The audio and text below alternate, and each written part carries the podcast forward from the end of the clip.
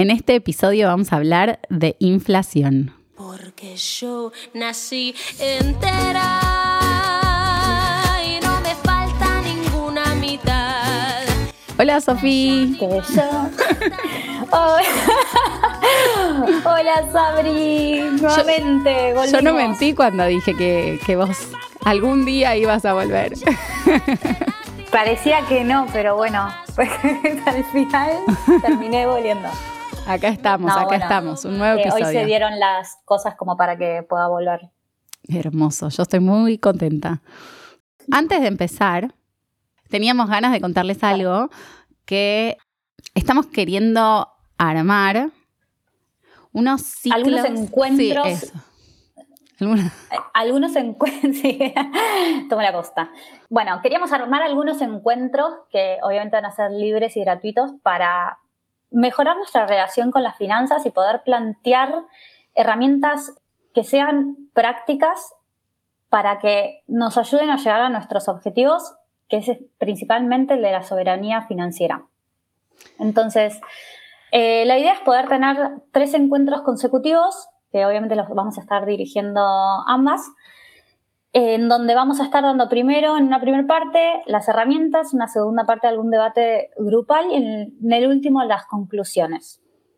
Los encuentros van a durar aproximadamente entre 60 y 90 minutos.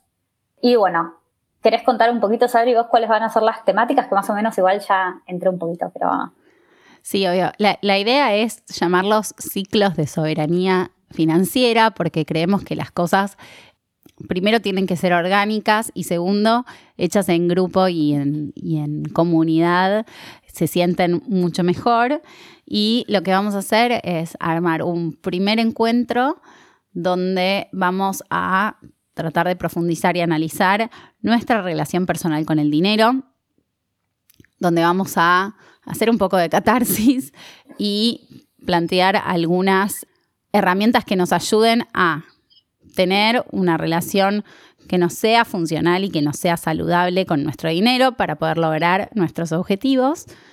El segundo encuentro, ya vamos a ir a ver temas de finanzas personales puntualmente, pero la condición es que es finanzas personales sin juicio ni culpa. Y esto es algo muy importante, porque realmente creemos que em, poder relacionarnos de una forma más saludable tiene que ver con sacarnos el juicio y la culpa.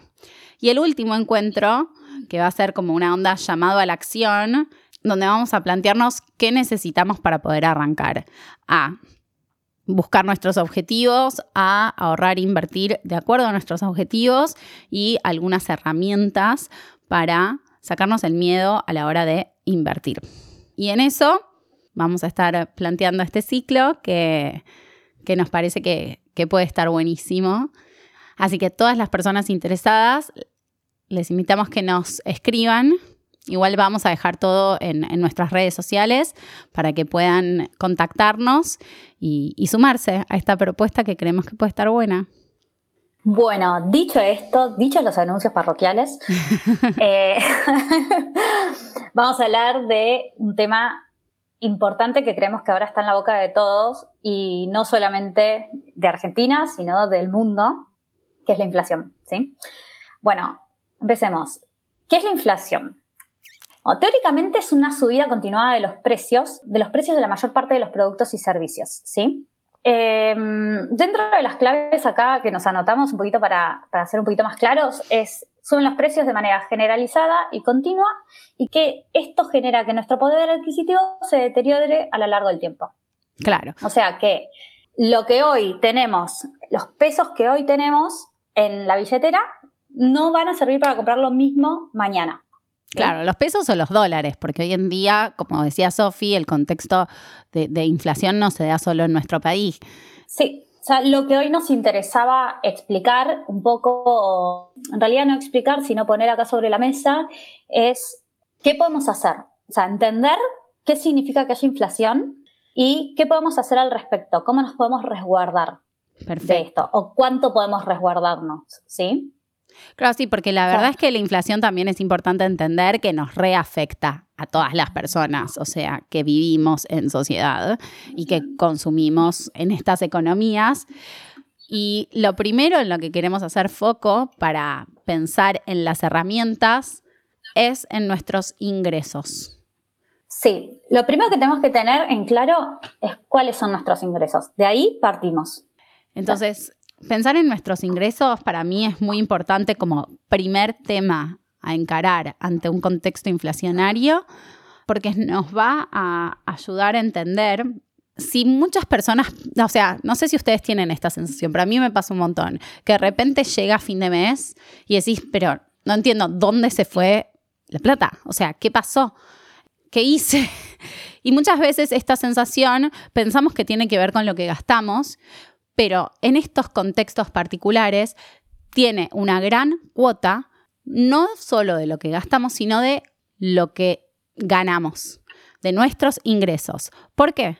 Porque es muy común que los salarios, los sueldos, tanto si estás en relación de dependencia como si sos independiente, porque cuando vos vendes un servicio, un producto, te pasa más o menos lo mismo o incluso peor, ahora lo vamos a ver, es que los aumentos que tenemos en los sueldos o en nuestros ingresos suelen venir rezagados respecto a los aumentos de la inflación. Entonces, si yo, por ejemplo, tengo aumentos, la empresa donde trabajo aumenta cada 3, 4 meses el sueldo como para ajustar a un contexto como este, bueno, entre que me hizo el aumento y que me volvió a hacer el aumento, en esos meses la inflación siguió estando y siguió acumulándose y siguió teniendo impulso. Entonces, muy probablemente me pase que el primer mes estoy re bien o estoy mucho mejor y tengo una mejor sensación, pero a medida que va pasando el tiempo, vuelvo a tener esta sensación de qué está pasando, dónde se me va mi dinero.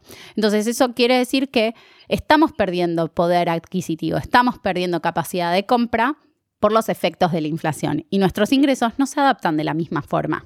De sí, básicamente, o sea, yo creo que tenemos que entender también un poco que para reducir los niveles de frustración mm. y de ansiedad, en contextos tan inflacionarios como el de hoy en Argentina o a nivel mundial también, pero más que nada en Argentina, siempre terminás corriendo la pelota de atrás, ¿sí? O sea, es la mejor imagen. O sea, nunca, por más que te den un aumento, difícilmente termines estando por delante de la inflación. Difícilmente, por no decir casi imposible. O sea, espero que haya gente que tenga esa posibilidad de algún momento adelantarse a la inflación, pero es muy difícil adelantarse. Entonces, eso para bajar un poco los niveles de ansiedad y de frustración que a veces genera que llegas a fin de mes y, como dice Sabri, te preguntas, ¿en qué gasté? Mm. ¿En qué gasté? O te pones a pensar que no te puedes hacer bien, eh, no sé, empezar a administrarte bien. No, a veces no tiene que ver con una administración, sino que a veces simplemente es el contexto, que es algo que no podemos cambiar. Pero bueno, hoy en este episodio lo que queríamos ver es qué sí podemos hacer para mejorar esa situación. Sí, y el primer paso es negociar. negociar nuestros salarios y si somos independientes o si brindamos productos, eh, tenemos un, emprendimiento donde vendemos productos o vendemos servicios, es muy común sentir vergüenza, sentir miedo o incluso que, a uno le dé, le dé culpa aumentar los precios, pero creo que tiene tenemos que poder empezar a hablar y a naturalizar, comunicar estos temas, comunicar que si está bien que yo, es que estoy en relación de dependencia, negocie con mi jefe o con el sindicato o quien sea que me toque mi salario mensual, está bien también que las personas que dan servicios de forma independiente o que venden productos puedan también adaptar los precios a estos contextos. Y creo que está bueno eso, eh, siempre teniendo en cuenta de hablarlo, hablarlo de forma empática, de forma abierta y colaborativa, ¿no? Sí, eh, bueno, justo dijiste las palabras perfectas, porque es de una forma colaborativa. A veces eh, hay contextos también que implican que poder negociar un salario es estar en una situación de privilegio. O sea, por eso es a veces es de forma colaborativa. Lógicamente entendemos que quizás no, algunos no tienen la posibilidad o, no tenemos la posibilidad de, de negociar los salarios, pero bueno, siempre está bueno poner sobre la mesa las preocupaciones que estamos teniendo, porque justamente de una acción hay una reacción.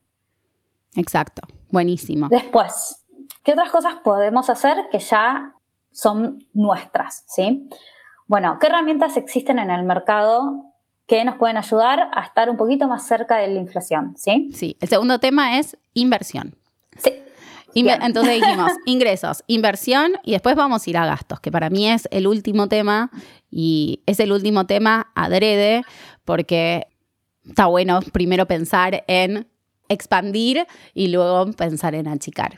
Sí, exactamente. Bueno. Sabriar, ¿cuáles son las alternativas para invertir en Argentina? Ok. En primer lugar, estas alternativas que vamos a decir en Argentina después se pueden adaptar a cualquier contexto. Digo, estos productos que existen en Argentina eh, existen en otras partes del mundo. Entonces, lo primero que vamos a pensar es en la liquidez de corto plazo. Es en aquellos pesos o aquel ingreso que tenemos que lo tenemos de- por poquito tiempo, por pocos días, hasta que, no sé, pagamos las tarjetas o hasta que pagamos el alquiler o hasta que pagamos algunos de nuestros gastos. Muchas veces no nos damos cuenta, pero en estos contextos de tanta inflación está bueno poder maximizar los ingresos pasivos sobre la plata que tenemos. Entonces, básicamente, la primera propuesta que les hago es, son los fondos comunes de inversión Money Market. ¿Qué son los fondos comunes de inversión Money Market? Ya lo hablamos en el episodio de fondos, que si no lo escucharon, invitamos a que lo escuchen. Pero básicamente nos permite, con bajo riesgo, con baja volatilidad, sacar algo de rendimiento sobre ese dinero que tenemos de cortito plazo. La particularidad que tienen en este contexto los fondos money market es que son de liquidez inmediata, pero no, no me están rindiendo lo mismo que la inflación. Para que nos demos una idea, hoy más o menos la inflación está proyectada en Argentina un 100% anual y estos fondos estarán pagando entre un 55 y un 60% anual. Entonces, no Sí. me ayuda a ganarle a la inflación o estar completamente cubierta, pero sí me ayuda a sacarle rendimiento a esos pesos que de otra manera no lo hubiese hecho. De forma fácil, simple y con poca volatilidad, o sea, relativamente segura, digamos. Entonces, en principio es eso, es tratar de ser consciente y maximizar las posibilidades que tengo. Ahora, si tengo algunos eh, ahorros de plazo un poquito más mediano, bueno, algunas alternativas de inversión que tenemos es primero en el sector bancario tenemos la posibilidad de invertir en plazo fijo UVA. El plazo fijo UVA que tiene es un plazo fijo normal, solo que la tasa de los intereses se va adaptando y ajustando a la inflación acumulada. ¿Cuál es la contra en Argentina? Es que estos plazos fijos tienen un plazo mínimo de 90 días. Entonces, si no vas a tener tres meses para poder hacer esa inversión, ya esto está descartado. Ahora, Sabri, para, Sí. una consultita ahí. ¿Qué, qué le dirías a la persona que te dice, antes de poner en un plazo fijo en un banco a 90 días, prefiero comprar dólares? Por ejemplo, porque el argentino se maneja mucho así. Claro, el primero empezar a, a decir que, que comprar dólares no es una inversión. Es un ahorro, pero no es una inversión. Ahora, está, está mal, está bien, primero no soy quien para juzgar, ¿no? Pero digo, si vos en, en unos meses vas a usar pesos y estás comprando dólares, lo que te puede pasar es inflación y devaluación se suelen mover parecido, pero no son lo mismo. O sea, la inflación, la- el porcentaje en lo que va aumentando la inflación mensualmente, no necesariamente es el mismo porcentaje en el que se devalúa o se deprecia la moneda de nuestro país. Entonces, digamos que yo esta plata la voy a usar en pesos en el, en el cortito plazo o incluso en el medianito plazo, digamos, menos de un año, tengo que tener en cuenta cuál es la proyección que yo tengo, cuál es la expectativa que yo tengo. Yo pienso que el tipo de cambio al cual yo puedo acceder, porque justo veníamos hablando con John que hay tipo 19 tipos de cambios hoy en Argentina en simultáneo, pero si pensamos que el tipo de cambio va a aumentar más de lo que me va a aumentar la inflación en estos tres meses, ponele, comparamos un plazo fijo UVA con comprar dólares, eso me puede servir si yo pienso que la evaluación va a ser mayor a la evolución del tipo de, de la inflación acumulada en estos tres meses. Ahora, comparamos estas dos cosas, pero de vuelta, volvemos a la base de comprar dólares es ahorro, pero no es inversión. Perfecto. Bueno, y en el caso, después, en el caso que, mm, de que podamos acceder a una cuenta comitente, por ejemplo, eh, de algún broker o mismo del banco, Claro, podemos comprar bonos atados al ser. sí, los bonos atados a ser son, son una buena opción, pero para mí eh, las recomiendo mucho más para plazos más, más largos. O sea, ¿qué pasa? Al ser bonos y al estar en el mercado de capitales, el precio cambia, el precio se va moviendo de acuerdo a cosas que no controlamos, como las expectativas de inflación, como la demanda o la oferta que hay de este tipo de productos. Entonces, está muy bueno y te va a proteger ante la inflación específicamente. Son una buena herramienta de diversificación de inversiones de mediano plazo, pero tener en cuenta que en el medio los precios mueven y eso genera volatilidad y puede llegar a pasar que mi inversión, mi capital, valga menos en algún momento de todo este periodo. Entonces, si yo estoy dispuesta a esperarlo a su vencimiento, esos movimientos en el medio no me van a afectar, un poco parecido a lo que hablábamos en el episodio de interés compuesto.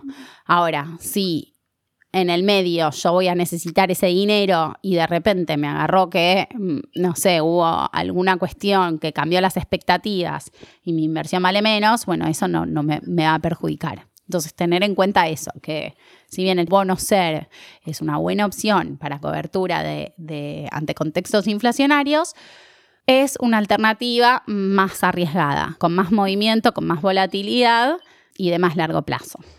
Bueno, dicho esto, terminado con el tema inversiones, pasemos al tema gastos, ¿sí? A ver, no somos partidarias de los extremos, de, esta- de hacer un análisis extremista de cuánto gastamos si nos compramos un chupetín, si no nos lo compramos. La- no somos partidarias de eso. O Sabri no es tan partidaria. Yo soy de las que te- me, me anoto todo. A mí todo me mí- genera ansiedad. Claro, a mí eso no me genera ansiedad. Pero, dicho esto, de que hay gente, de que te puede pasar que te genera ansiedad y lo, aunque sea tener los gastos generalizados, está bueno para ir viendo, primero, cómo se va reduciendo tu poder de compra. Segundo, para ir analizando también tema gastos, a ver en qué estás gastando, ¿sí? A ver si hay algo que puedes reducir o si hay algo que quizás no puedes reducir, pero podés sacar algún beneficio, como por ejemplo, supermercado, tener stocks. Sí, Quizás ir al supermercado y comprar, no sé, pongo un ejemplo, varios paquetes de papel higiénico, no sé. Bueno, acá hubo un tema hace unos meses con el tema del café y mucha gente, incluido John, acá nuestro amigo, que se estoqueó de café, yo también en casa. O me acuerdo cuando estábamos en la facultad que empezó toda esta presión inflacionaria, que habían artículos que decían como que una buena inversión para cubrirse contra la inflación es el whisky. Entonces, hay ciertos productos que podemos consumir que no vencen en el, o sea, que duran mucho y que encima son consumos corrientes que hacemos a lo largo del tiempo y si tenemos la capacidad de compra, o sea, la plata disponible y el espacio físico donde guardarlos, hacer stock de estos productos es una buena alternativa para poder luchar contra la inflación, precisamente por lo que decíamos al principio, que es que muchas veces nuestros ingresos aumentan menos o incluso más lento que lo que aumenta la inflación. Entonces, si el mes que tengo el aumento, un mes que me fue bien, puedo estoquearme de las cosas que uso corrientemente, entonces puedo aprovechar ese impulso y ganarle, de alguna manera, a la inflación. Sí, y después el otro tema es eh, los, los descuentos, ¿sí? A veces la mayoría de las tarjetas de crédito tienen descuentos en supermercados, farmacia, etcétera, etcétera, etcétera, pero con tope, ¿sí? Entonces lo bueno también, lo que está bueno es poder jugar con esos descuentos. Si vos sabés que tu tope para gastar en la tarjeta X es de dos mil pesos, bueno, una compra, hacela o paga la compra en dos Mm. en dos tarjetas diferentes, las dos que te den descuentos. O sea, esa es una muy buena, puede sonar quizás como muy rústico el tema, pero es así, o sea, sirve en estos contextos donde la inflación es tan alta, tener stock, jugar con los descuentos de, de, las tarjetas de crédito si tenés la posibilidad de tener tarjeta de crédito, o mismo jugar con los descuentos que pueden llegar a tener las tarjetas de supermercados. Sí. Y además es, es, Es clave. bueno. Sí, es clave. Y después, de vuelta, el tema del análisis de los gastos. Porque Sí, es un buen también- momento para empezar a analizar los Sí, gastos. es un buen momento para empezar a analizar y también lo que empezamos diciendo al principio. A veces, cuando ves que a fin de mes llegás y no, o no llegás directamente y empezás a darte latigazos, pues decís cómo en qué gasté, no, no administro bien mi, mi dinero y demás. Y a veces hacer este análisis de los gastos te va a hacer dar cuenta que el problema no es que no estás administrándote bien, sino que el poder de compra va disminuyendo mes a mes. Sí, ¿Sí? exacto. O sea, la, la idea de, de- de revisar los gastos y de verlos, un poco como lo que planteábamos en los círculos, es hacerlo sin culpa, hacerlo sin sin darnos el, con, con el látigo, como decía Sofi, porque primero, eso no nos aporta nada, segundo, nos genera más ansiedad. Así que sí, hacer el, análisis minucioso de mis gastos, si sos como yo, no, no te cabe ni medio, podés por lo menos tener un pantallazo general, algo bien genérico de cuánto estás gastando en las grandes cosas. Por ejemplo, yo el otro día hice el ejercicio de cuánto cuesto, más o menos. O sea, como cuáles son mis gustos y cuánto le cuesto yo extra a, la- a la familia. Porque yo no puedo dividir entre los gastos que, que tenemos de Diego y las nenas, no puedo dividir, pero puedo dividir cuánto es para mí sola, tipo. Entonces hice como cuánto le cuesto yo a mi familia. Ese ejercicio. Y un poco eso te da la percepción de, ¿me estoy yendo al carajo con lo que estoy gastando o estoy ok? Bueno, listo. Sacarme ansiedad también en eso. Sí, y acá por experiencia personal, una persona que si bien estudió finanzas no hace un análisis financiero de sus gastos ni por casualidad, yo cuando los empecé a hacer realmente mi nivel de ansiedad disminuyó mucho, pero bueno, yo de vuelta, yo lo hago al detalle. Claro. Pero bueno, a mí, me- a mí me sirve, a mí me es cómodo ir comparando mi cuenta bancaria con mis gastos. Entonces, sí, lo hago muy al detalle. Está buenísimo. Cada- me- eso si eso está da- bueno. Saber que cada persona Pero- puede hacer lo que puede y lo que quiere y lo que le hace Claro, bien. y a mí, a mí eso me bajó la ansiedad y también me deja dar, o sea, me deja darme cuenta cuándo hay gastos que fueron innecesarios y el mes siguiente me ordeno un poquitito más y cuáles son necesarios que no puedo disminuir y que van a ser así y que ese es mi fijo. ¿Mm? Bueno, eh, estas son un poquito las, de vuelta para, para concluir un poquito, empezamos eh, hablando del contexto internacional. Primero, eh, ¿qué podemos hacer con nuestro dinero, nuestro dinero a corto plazo, nuestros ingresos? Después seguir con nuestras inversiones y después un análisis de gastos. ¿sí? Eso es lo que nosotras, nosotras recomendamos y los invitamos a hacer en estos contextos tan complejos. Sí, eh, así que bueno, nos, nos cuentan qué, qué piensan.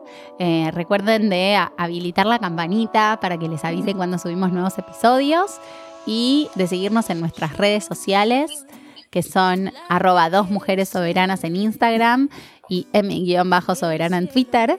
Eh, Viste, ya me volví experta en decir las redes. Sí, sí, me encanta. Salvo el último episodio que me agarró una laguna y me lo tuve que decir yo, en el que por lo general me las acuerdo. y bueno, y nos y cuentan. cualquier duda, cualquier duda que tengan, nos pueden escribir por Instagram o por cualquiera de las redes sociales que nosotros re- respondemos bastante rápido. Y nos vemos la próxima. Chao. Chau, amiga. Chao. Yo soy la que quiero ser. Ni el cielo que ahora ves, ni nubes negras.